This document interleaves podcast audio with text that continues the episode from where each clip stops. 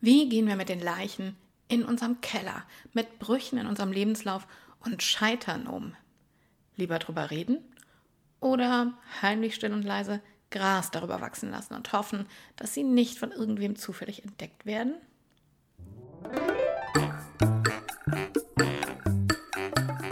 Share Your Story. Der Podcast über Personal Brand Stories von und mit Anja Kuhn. Schön, dass du da bist und herzlich willkommen. In meinem Podcast erhältst du wichtige Tipps und Informationen rund um die Entwicklung von Personal Brand Stories. Ich stelle dir erfolgreiche Unternehmerinnen und Unternehmer vor, die uns ihre Personal Brand Story erzählen. Was macht sie aus? Welche Werte prägen sie und ihr Handeln? Welche Höhen und Tiefen gab es in ihrem Leben? Wer oder was hat sie zu der Unternehmerpersönlichkeit geformt, die sie heute sind? All das und noch viel mehr ist Teil von Personal Brand Stories. Heute gibt es nach langer Zeit endlich einmal wieder eine Solo-Folge. Und dabei geht es um Leichen. Genauer gesagt um die Leichen in deinem in meinem Keller. Spannenderweise bin ich genau das in den letzten Wochen schon mehrfach gefragt worden.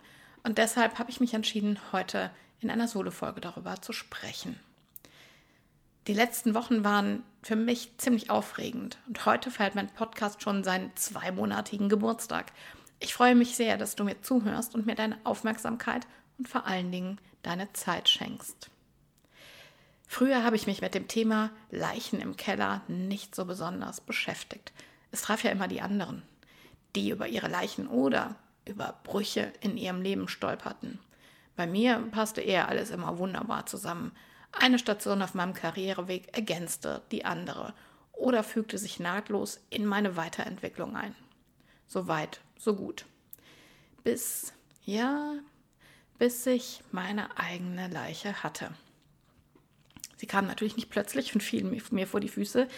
Nee, sie hat sich über einen längeren Zeitraum hin angekündigt bzw. entwickelt.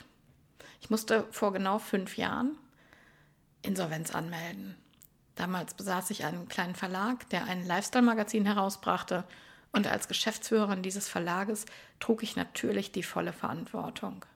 Und wie ich das gerade schon beschrieben habe, eine Insolvenz ist nicht von heute auf morgen da. Sie kommt schleichend und schrittweise, sehenden Auges natürlich. Man versucht die ganze Zeit alles zu retten, was irgendwie zu retten ist. Und in meinem Fall war es so, dass es nicht mehr funktioniert. Es gab keine Rettung mehr und ich musste diesen schweren Gang zum Amtsgericht auf mich nehmen. Nach diesem Tiefschlag habe ich mich entschieden, weiterzumachen. Ich kaufte die Rechte an dem Verlag aus der Insolvenz heraus und startete neu. Mit veränderten Rahmenbedingungen und einer deutlich schlankeren Kostenstruktur. Bis dahin war das der, die leichtere Teilstrecke auf meinem neuen Weg.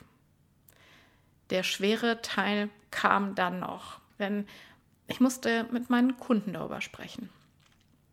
Ich musste wollte ja nun wieder Umsatz generieren und das bedeutet Anzeigen verkaufen. Und ich sah keine andere Möglichkeit, als offen darüber zu sprechen, was in den Wochen davor geschehen war. Zu erzählen, was passiert war und natürlich auch von den Neuerungen zu berichten. Und ganz ehrlich, du kannst mal wirklich glauben, das ist mir richtig, richtig schwer gefallen. Ich erinnere mich noch, wie ich den ersten Kunden anrief. Und ich habe mir sehr, sehr genau überlegt, mit wem spreche ich als erstes darüber und habe mir natürlich jemanden gesucht, zu dem ich eine sehr, sehr gute Bindung hatte, einen guten Kontakt hatte, mit dem ich regelmäßig zusammengearbeitet hatte, um mir diesen Einstieg in die Offenheit zu erleichtern. Und das war auch wirklich gut so. Es war trotzdem schwer, aber es war gut, dass ich mir genau diesen Kunden ausgesucht habe.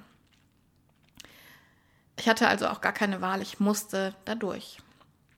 Und dann ist etwas passiert, womit ich überhaupt nicht gerechnet habe. Erstens habe ich keinen einzigen Kunden verloren. Das fand ich schon unglaublich, das fand ich großartig. Und zweitens haben sich ein Teil meiner Kunden mir gegenüber geöffnet. Das heißt, ich habe ihnen von meinen Erlebnissen erzählt und musste mich natürlich in gewisser Weise auch ein bisschen ausziehen, nackt machen. Ich machte mich ganz verletzlich. Und dann haben sie mir von ihren Nöten, von ihren Erlebnissen erzählt, welche Situationen sie schon erleben mussten in ihrer Selbstständigkeit und wie sie damit umgegangen sind. Ein Kunde beispielsweise erzählte mir ein, ein etwas älterer Herr, ich glaube schon über die 70, aber mit seinem Unternehmen sehr, sehr stark verbunden und immer noch an der Front, erzählte mir, dass er schon ganz, ganz oft, wie er es nannte, an der roten Linie gestanden hatte und oftmals schon erleben musste, wie über ihn und über sein Unternehmen gesprochen wurde. Eben auch, wie schlecht darüber gesprochen wurde, wie schlecht es ihm gehen würde, wie schnell sich das verbreitet hat und wie er damit umgegangen ist. Und er sagte dann noch, aber wie Sie sehen, Frau Kuhn, ich bin immer noch da. Und ich arbeite immer noch sehr, sehr gerne in meinem Unternehmen und äh, mit meinen Kunden zusammen. Ein zweiter Kunde erzählte mir, dass er auch schon im gehobenen Alter ein neues Unternehmen gegründet hatte.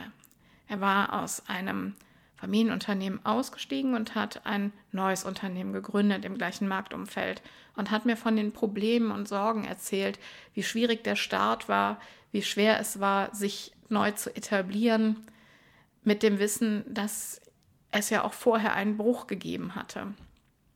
Und ein dritter Kunde erzählte mir aus der Gastronomie, wie schwierig es ist, auch in der Gastronomie in dritter Generation weiterzumachen und ähm, sich immer wieder auch neu zu erfinden, beziehungsweise ein Markenbild zu schaffen und damit regelmäßig die Umsätze zu generieren und am Markt bestehen zu bleiben über Jahrzehnte. Das hat mich sehr berührt, was da bei diesen Gesprächen passiert ist. Ähm, einmal bei mir, aber auch auf der anderen Seite, dass sich meine Kunden mir gegenüber so geöffnet haben, mir ihr Vertrauen geschenkt haben, zum einen weiter mit mir zusammenzuarbeiten, zum anderen aber auch mir zu erzählen, welche Geschichten ihnen passiert sind. Und das war auch eine völlig neue Basis der Zusammenarbeit, die ich als sehr, sehr wertvoll empfunden habe. Der nächste Schritt, darüber zu sprechen, war der persönliche Kontakt. Denn sechs bis acht Wochen nach der Insolvenz hat mich ein Kunde für eine Veranstaltung gebucht und ich sollte dort äh, Fotos von den VIP-Gästen machen. Das heißt, ähm, ich fuhr zu dieser Veranstaltung hin und ich wusste schon, dass ein Teil meiner Kunden da sein wird, dass ähm, viele bekannte Persönlichkeiten aus der Region da sein werden und ich wusste auch, dass die meisten von denen verfolgt hatten, was mit meinem Verlag passiert war. Und ich muss ehrlich sagen, das war nochmal eine Spur schwieriger für mich. Das war wirklich eine große Herausforderung. Am Telefon zu sprechen ist eine Sache, weil man ja doch auf einer gewissen Distanz miteinander spricht. Es ist eine räumliche Trennung da. Du siehst nicht das Gesicht, die Mimik und ähm, wiegst dich ein bisschen mehr in Sicherheit. Aber sich persönlich gegenüberzustehen, dann auch ja noch für ein gutes Foto alle Personen direkt anzusprechen und ähm, auf sie zuzugehen, das war wirklich nochmal eine andere Herausforderung. Und als ich dort ankam, schlug mein Puls schon ganz schön hoch. Ich war ganz schön nervös.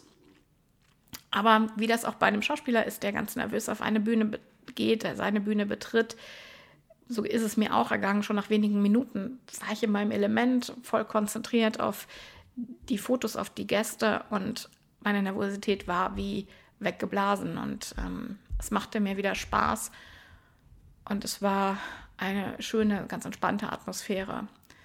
Eine Kundin war darunter, die mich dann auch direkt angesprochen hat, wie es mir geht, wie ich jetzt weitermache, was so als nächstes kommen würde. Und auch sie erzählte mir von ihren Ängsten und Sorgen und auch wirtschaftlichen Engpässen, die sie in ihrer Selbstständigkeit, auch sie war schon ähm, deutlich über 60, die sie erlebt hatte. Und nach diesem Termin, als ich nach Hause fuhr, fühlte ich mich auf der einen Seite ziemlich ausgelaugt und auf der anderen Seite auch erleichtert. Denn ich hatte jetzt die ersten Schritte auf meinem neuen Weg, ähm, die lagen jetzt hinter mir. Ich hatte neue Anzeigenbuchungen und ich hatte den ersten persönlichen Termin erledigt, abgearbeitet. Und ähm, das waren zwei wichtige Meilensteine schon für mich, muss ich so sagen. Und die Gespräche mit meinen Kunden haben mir zwei Dinge gezeigt. Erstens, ich bin nicht allein. Das ändert natürlich nichts an meiner Situation, das ist völlig klar. Aber es bestärkte mich darin, dass Offenheit, Ehrlichkeit und vor allen Dingen klare Kommunikation den Weg zum anderen Menschen schnell ebnen. Und zweitens hat es mir gezeigt, dass es meinem Gegenüber oftmals auch Respekt ähm, eingeflüstert, dass ich darüber gesprochen habe und sie sich ihrerseits geöffnet haben. Es war eine ähm, neue Form des Vertrauens bei einigen entstanden und das war ein wirklich tolles Gefühl. Es muss ja auch nicht immer eine Insolvenz sein oder also eine wirklich ähm, starke, große Leiche, die ähm, deinen Weg pflastert. Manchmal sind es ja schon auch Brüche zum Beispiel in deinem Lebenslauf, die dir schwer fallen, darüber zu sprechen. Nach dieser kurzen Unterbrechung geht es gleich spannend weiter. Ich bin felsenfest davon überzeugt, dass Personal Branding noch nie so wichtig war wie heute. Leistungen und Produkte sind austauschbar. Der Mensch an der Spitze eines Unternehmens dagegen ist einzigartig. Und genau über diese Person, über die Unternehmerin oder den Unternehmer wollen unsere Kundinnen und Kunden mehr wissen, bevor sie uns ihr Vertrauen schenken. Fülle dein Personal Branding mit Leben und schreibe jetzt deine Personal Brand Story mit mir. Buche einen Termin für ein kostenloses Vorgespräch auf www.personal-brand-story.de. Den Link dazu findest du auch in den Show Notes. Und jetzt weiterhin viel Spaß mit dieser Podcast-Folge. Dazu will ich ein, über ein ganz bekanntes Beispiel, ähm, eine ganz bekannte Person sprechen. Und zwar ähm, kennst du vielleicht Stefan Friedrich von Greater, früher Gedankentanken. Er erzählt das, er erzählt über seinen Weg, dass auch der erst einmal mit zwei sehr starken beruflichen Brüchen begonnen hat. Denn er wollte unbedingt Chirurg werden, hat ähm, studiert und einen ähm, sehr guten Job bekommen. Und schon nach ziemlich kurzer Zeit hat er festgestellt, dass das nichts für ihn ist auf Dauer. Er hat dann eine Alternative gesucht und ist in das Textilunternehmen seines Onkels gewechselt, mit der Option, es eines Tages übernehmen zu können. Und auch das war dann keine lange Etappe auf seinem beruflichen Weg, denn er hat festgestellt, nee, auch das ist es nicht wirklich. Ich bin sicher, dass ähm, beide Entscheidungen, die Unternehmen oder den Job zu wechseln, für ihn nicht so leicht waren und das nicht einfach von heute auf morgen ähm, ja, getroffen wurde. Aber darum geht es auch gar nicht. Es geht ja auch nicht darum, dass wir dann über jede Einzelheit sprechen, aber dass wir damit offen und ehrlich umgehen. Und er sagt, dass er dann eben seine Berufung gefunden hat. Er ist der geborene Motivationstrainer, hat dann Günther den inneren Schweinehund erfunden und ich denke, der Rest ist Geschichte, wie man so schön sagt. Ähm, seine Brüche in seinem Lebenslauf, auf seinem Weg zum Motivationstrainer, zum Geschäftsführer dieses großartigen, äh, wegweisenden Unternehmens.